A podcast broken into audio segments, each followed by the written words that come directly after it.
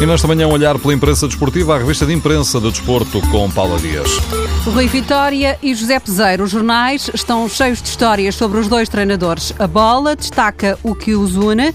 São ribatejanos, Rui Vitória de Alverca, José Peseiro do Coruche. Os dois nasceram no mês de abril e os dois terminaram aos 32 anos a carreira de futebolista, que não foi de grande sucesso para nenhum deles. Os dois apostaram numa carreira académica e optaram pelo mesmo curso, Educação Física. A bola falou com o irmão de Rui Vitória, que conta que ele começou a carreira de treinador aos 7 anos. Já os amigos de Peseiro lembram o Zé Refilão. O jornal O Jogo falou com o cabo dos forcados de Coruche, sabendo-se que Peseiro é um adepto dos touros. Amorim Lopes diz que este é um touro difícil na carreira de Peseiro. Rui Vitória também gosta das touradas, mas o jogo decidiu falar com quem conhece bem o treinador do Benfica e já havia nele carisma e liderança nos tempos do Vila Franquense, o clube que o jogo chama o berço do General Vitória. De resto, os jornais não perdem de vista o estado de Benfica e Porto para o jogo desta noite. O Record lembra que há dúvidas para tirar. Lisandro ainda vai fazer hoje um teste para saber se pode jogar e Sálvio está convocado.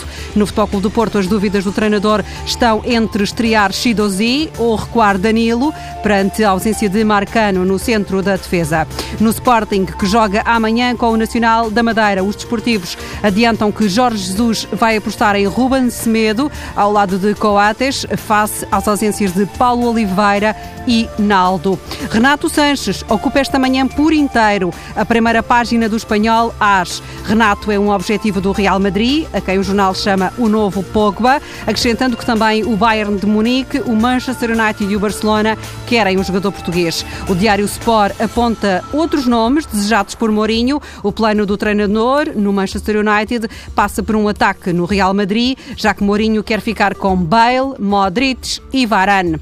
Além dos milhões que José Mourinho tem para gastar, o caso que ocupa os jornais ingleses tem a ver com Adam Johnson. O Sunderland anunciou ontem a rescisão com efeitos imediatos com o jogador, que admitiu ter beijado uma menor de 15 anos, a quem assediou pela internet durante dois meses, numa altura em que a mulher dele estava grávida. Adam Johnson nega as outras acusações de contacto sexual com esta menor. Adam Johnson fica hoje a conhecer a decisão do Tribunal de Bradford. A revista de imprensa do desporto com Paula Dias. Daqui a pouco, na informação inútil, pode ficar a saber quem inaugurou os antigos estádios da Luz e das Antas.